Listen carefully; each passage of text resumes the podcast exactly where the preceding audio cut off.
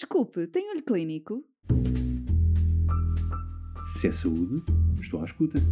Atualidade científica para profissionais de saúde? Quero, Quero ouvir. Olho Clínico, o seu podcast de discussão científica. Olá, bem-vindo ao Olho Clínico, o seu podcast de discussão científica. Hoje, a doutora Ana Rita Silva, infecciologista do Hospital Beatriz Ângelo, aborda a discussão em torno da terapia dupla versus terapia tripla. A terapêutica antirretrovírica sofreu importantes modificações desde o início da epidemia da infecção por VIH. Desde 1996, a terapia tripla tem sido o padrão de tratamento, combinando dois análogos nucleosídeos a um terceiro fármaco. Hoje em dia, existe cada vez mais evidência científica sobre a eficácia da terapêutica dupla e a investigação clínica tem apostado cada vez mais na investigação de apenas dois regimes altamente eficazes em biterapia. Se tem interesse no tema, fique connosco.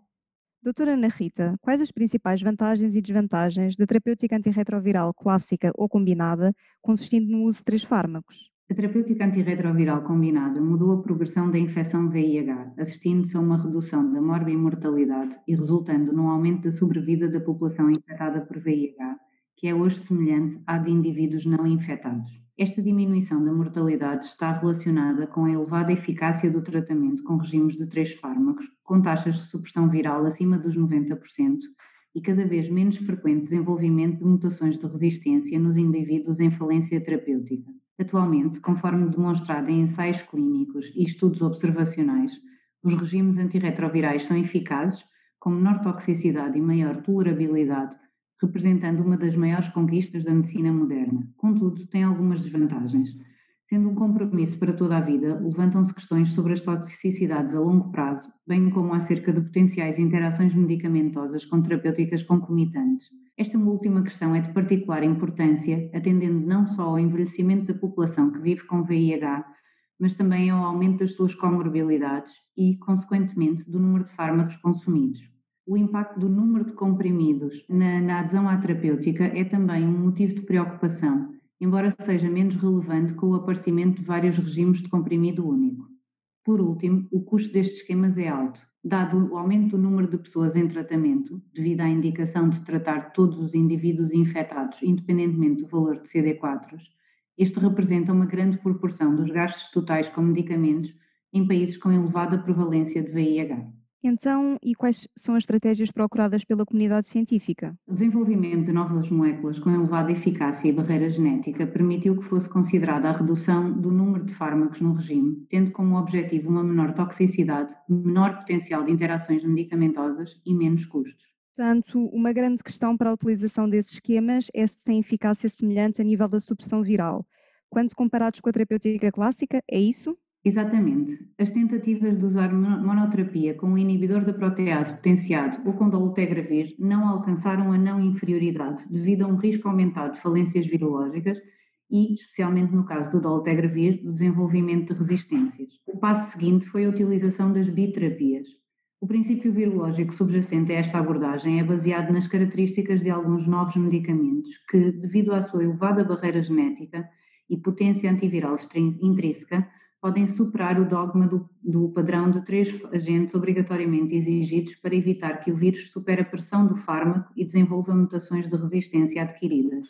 E quais é que são os dados de que dispomos relativamente a esta estratégia? Decorreram já vários ensaios clínicos com regimes de biterapia desenvolvidos para avaliar a sua não inferioridade, tanto em indivíduos naivos como suprimidos. Como terapêutica inicial, a maioria dos ensaios com esquemas poupadores nucleósidos, utilizando combinações duplas de um inibidor da protease potenciado com ritonavir, não nucleósidos, maraviroc ou inibidores da integrase, não alcançaram a não inferioridade, sobretudo em indivíduos com elevadas cargas virais plasmáticas, acima das 100 mil cópias por mililitro, ou baixo valor de linfócitos TCD4, abaixo de 200. Após estes resultados, os regimes de terapêutica dupla receberam pouca consideração, não entrando nas guidelines internacionais. No entanto, o interesse nesta estratégia ressurgiu após os resultados de ensaios clínicos nos quais uma combinação de lamivudina com o lopinavir, atazanavir ou darunavir potenciados com ritonavir mostrarem não inferioridade em casos de switch terapêutico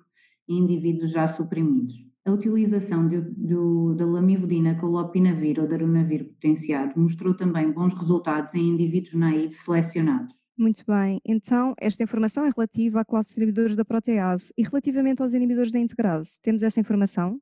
Os inibidores da integrase têm como principais vantagens um perfil de segurança favorável, boa tolerabilidade e ausência de interações medicamentosas significativas. Os resultados animadores de estudos de menores dimensões, usando raltegravir ou dolutegravir em regimes poupadores de nucleósidos, como o PADL, o Rock'n'Roll, o RALAM, entre outros, abriram caminho a três grandes estudos de biterapia. Nos estudos Gemini 1 e 2, o dolutegravir com a lamivudina provou não inferioridade a nível de eficácia quando comparado com o dolutegravir, tenofovir desoproxilfumarato, uh, intricitabina, em adultos naive, com baixas taxas de falências virológicas até à semana 144.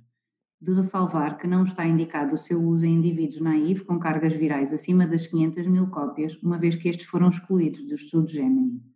No Tango, um estudo de switch em adultos suprimidos, a mudança para dolutegra 3-TC, tanto à semana 48 como 96, foi não inferior a permanecer num regime baseado em TAF. Os estudos SWORD demonstraram a não inferioridade da mudança para dolutegravir rilpivirina versus continuar num regime antirretroviral de 3 ou 4 fármacos por 48 semanas.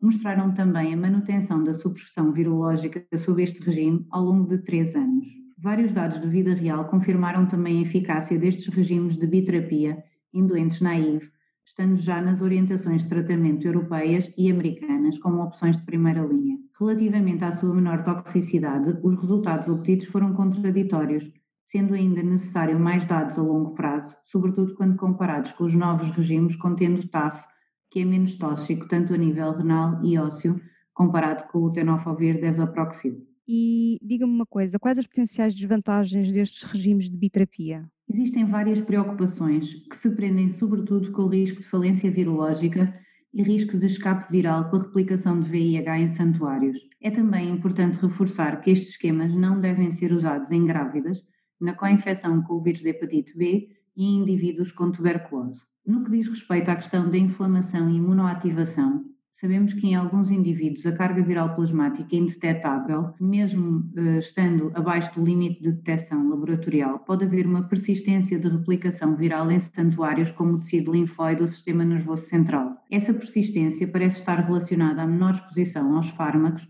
levantando questões se a redução do número de agentes terá impacto adicional sobre a persistência da replicação viral que por sua vez está associada a maior grau de, imunoativação. Em resumo, há agora informação suficiente de ensaios clínicos e dados de vida real para apoiar o uso de regimes de biterapia, tanto em indivíduos naive como em switch. Contudo, estes esquemas devem ser utilizados com precaução e são contraindicados em algumas situações particulares. Se é saúde, estou à escuta. Atualidade científica para profissionais de saúde? Quero ouvir. Olho Clínico, o seu podcast de discussão científica.